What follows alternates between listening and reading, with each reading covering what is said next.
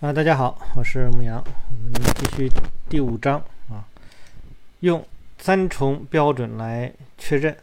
那么我们要寻找的另一种形态能产生啊非凡的利润，那这个呢主要是通过啊三个标准。那么第一个呢就是必须有成交量的信号，那么这个是很关键的。那么要向上突破的时候呢，呃市场上的优质成交量呢总会啊显著。的大于第一阶段底部任何一个点的成交量。那对于大牛股来说呢，成交量应该啊不止两倍于前四周的平均成交量。那你你可以用这个去作为一个选股的标准啊，可以把这个设设定起来。而且呢。呃，成交量的放大呢，还应该持续一段时间。那么在最初的成交量大幅增加之后呢，呃，应该呢出现连续的几周啊，这个交易量都比较大的情况。那这个信号呢，意味这只股票突然啊受到这个关注呢，呃，以及啊未来大量的股票需求。而且呢，这一块还应该说它不是一个意外的啊，就是说，嗯，很突然的少量的一些资金。啊，这个这样，因为它有非常大的，它一定是有组织，它不会说啊非常短期能够筹备那么多的资金来，所以大家肯定有一个点啊，这个具体是什么点我们不知道，反正这个点是足以让那个大的资金在这里面啊去运作。那么，因为这只股票已经开始快速上涨，稍作调整，买方就会迅速的介入。如果股票回落太浅呢，不足以满足买方的需求，那通常会形成恐慌性的买盘。呃，非常显著的成交量呢，在这个图啊，十五这张图当中呢，是 A 点，是判断一个大牛市的一个标准啊。呃，但它不是唯一的标准。第二个呢，是关注于相对的强度，也就是 B 点。那么这个呢，是一个用来将真正的大牛股从一般的好股票中区分出来的非常重要的工具。那么当第二阶段向上突破的时候，相对强度线呢，必须进入正值区域。啊，这这块他说必须啊，大家可以记住前面他说，哎，有的时候是可能，只要它是改善就可以。这里面他提到的是必须。那么我们作为选股来说呢，呃，这种必须啊，或者说是你有这样一个标准，那我们选股是可以选出来的。所以大家在去做选股的时候，就可以把这些点去设定啊。你比如说啊，我要设定啊，穿越零线是吧？先有一个放量，穿越零线。那这些都是被我用作来啊，这个这个当做这个筛选的一个条件啊，这个就比较容易，你可以从很多股票当中筛选出啊这个少量的股票。呃，他说这个呢，这个非常重要的，前面说过啊，即使某只股票位于负区，但只要它不它是在不断的上升的时候，你就可以买入。但是找到非同一般的大牛股，那这标准上不能有任何降低。那如果向上突破的时候呢？呃，它仍然是这个负值，那么即使这只股票是一个不错的这个买入对象啊，并且呢可能能获得不错的收益，也是不符合要求的。所以你看，我们前面在一直在提到的，就是你必须有这个。所以它这里面做了一个解释，就是说，哎，有些好股票呢，它是可能在改善的，就是说就不错。但这里面我还可以跟大家再说一个概念啊。这什么概念呢？大家可以注意一下这个，呃，A 点、B 点，它们可能是基本上是同期啊出现的，但是 B 点和 D 点未必是同期，而且你需要找到的是 B 点最好是早于 D 点，就是那个突破真正突破均线的那个价格突破均线的那个那个位置，因为你越早表示你是先启动的股票啊，这个是要大家记住，这是关键点啊。好，那么第三呢，这只股票向上突破前呢，有大幅的上涨。我们知道听起来呢很奇怪，因为呢我们都想，呃，尽便尽可能便宜的买入股票，但是呢，呃，找到能够带来巨额回报的这个强势牛股，这却是一个非常啊重要的因素。如果一只股票处于低阶段呢，有较大的振幅，一旦呢它向上突破了。呃，其表现呢，可能这个非常夺目啊，就像一个跳高选手在腾空起跳前呢，是要下蹲呐，什么这份这些动作。股票呢突破前的下跌呢，让它获得了动力。一旦向上突破，那么涨势可能比较猛。一般来说，向上突破前呢，就已经上涨了百分之四十到百分之五十，甚至更多的股票在接下来几个月表现更好啊。这个，但这也确实是有一些短期风险啊。好，回到七年，安东尼公司的股票呢完全满足啊这些条件，那么成交量呢是呃这个之前正常的四倍啊，这是一个明显的。那我看五杠十六啊，那个 A 点有一个非常非常大的一个呃成交量，然后呢就是这个成交量还是保持几周，然后相对强度到了正区，这是 B 点。那第三个呢是当。啊，这个它还处在低阶段的时候，股价有一些大幅的这个震荡，其价格在五元支撑到十元的阻力之间啊波动，然后呢突破了十点一二五，这个就是 D 点的时候，然后呢上涨了百分之一百啊。然后那个呃，对于大多数来说呢，可能说哎这是卖出，是因为它已经进入超买。记住啊，我们在这个做这种交易的时候，就是用呃。趋势交易来讲，基本上不怎么考虑这个超买，啊，这个这这，因为什么呢？呃，如果它是强势，超买之后还有超买，它会继续的这个上涨啊。但是呢，已经训，但是他说我已经训练了你的眼力，那么而你也正在开始培养对图形的感觉。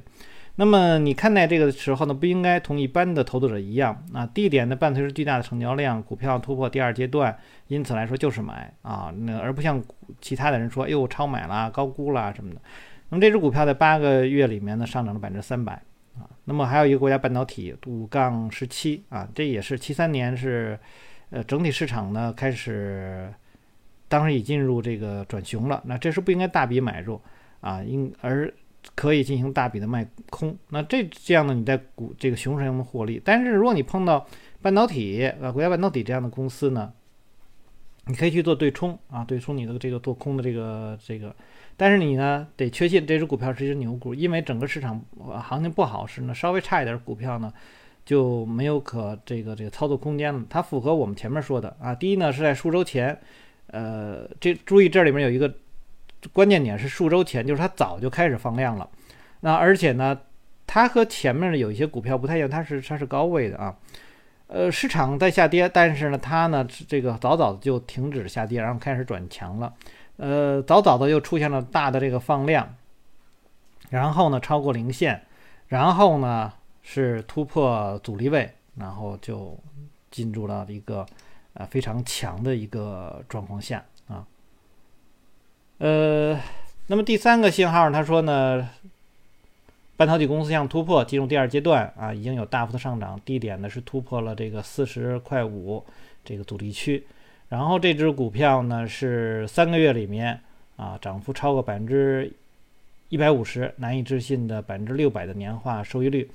呃，那么在任何时候呢，这这都是了不起的这个涨幅。那么但在七三到七四年的熊市当中呢，尤其令人深刻。好，那么为了确保已经掌握这个重要概念呢，我们来看下面几个八七年的这个布洛克公司。呃，股价在一块一毛两分五啊，第一阶段上突破的时候，成交量也是放大，然后呢，它也是这个是平天啊，之前几周的平均成交量两倍，达到了五倍多啊，已经远远的超过平均的成交量啊，还再再重新重复一下，我们之前学过欧奈尔的，一般就是一点四倍啊，那就就可以了，它这个好像五倍。那么这个非常非常大的量是一定是有一些东西啊，就是说这些东西到底是什么，反正我们不知道，但是我们知道呢，资金对他们感兴趣啊，否则不会有那么大的量。然后呢是根据呢 A、B、C 啊三个点啊，那 A 是放量，B 是超过零线啊，这个 C 呢是一段上涨之后，然后突破，然后 D 点突破压力线啊。而从基本面上去看呢，它也没没有什么过人之处，完负面消息也不少啊。但是呢，这个行就是价格走势呢，已经泄露出了很多的秘密了啊。反正总之，它表现出一个强势来，呃，而且呢，它突破这个阻力呢，是一年半的阻力，还有呢，它在低阶段呢，呃，持续了很长的时间啊。所以这个不是一个呃很突然的一个意外，那一定是中。里面有很多我们不知道的信息在里面，所以他说我们不用管这些，就看这个，它这个 A B C D 啊就可以了啊，就是它的三大标准。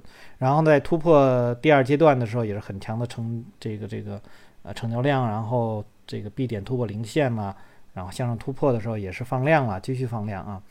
呃，这只股票呢，从零点三七二五低点涨到一点一二五啊，这个涨了百分之两百啊。但是呢，我们预计呢，它上涨才开始，接下来呢，十一个月里面涨了百分之六百。碰到这样的股票呢，就像是这个摸黑打靶、正中靶心一样，那仅仅是运气好吗？当然不是了。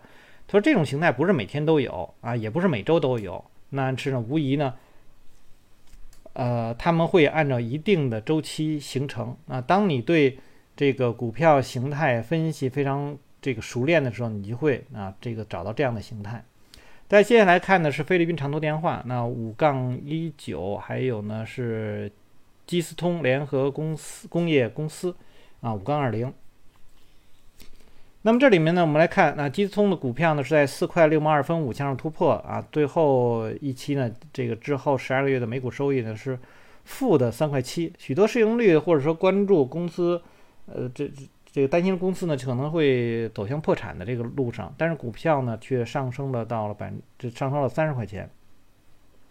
那么你认为它的呃每股收益会增加多少呢？八七年中期啊，就是它上涨到三十块钱的时候，它是负的呃一块一毛六。但是我们看到从三块七到一块一毛六，实际上它的已经是有很大的改善了。一般呢，这个我们再去看。一家公司来讲，那当然呢，说它是正值是比较好了，但是这种大幅改善如果能够延续也是不错的啊。呃，这里面他就就不提这些了，反正是这只股票就是上涨了。他说，尽管呢从图上很难看出来，那么这个他说了，这里面说了啊，用对数或百分比图能解决这一个问题，就是说它这个涨幅看起来很少啊什么之类的。这个之前呃我在读书特意提到过。对数坐标的图，大家要注意的去看啊。那么这个，呃，书上给的是都是这个百分比的，就是那个那个，呃，就是算术坐标的图。那我是建议大家都改成啊对数坐标图。说当一只低价的股票快速上涨时，尽管上涨的百分比很大，但由于价格上涨绝对值不高，因此看上去涨幅不大。呃，如果你发现了用。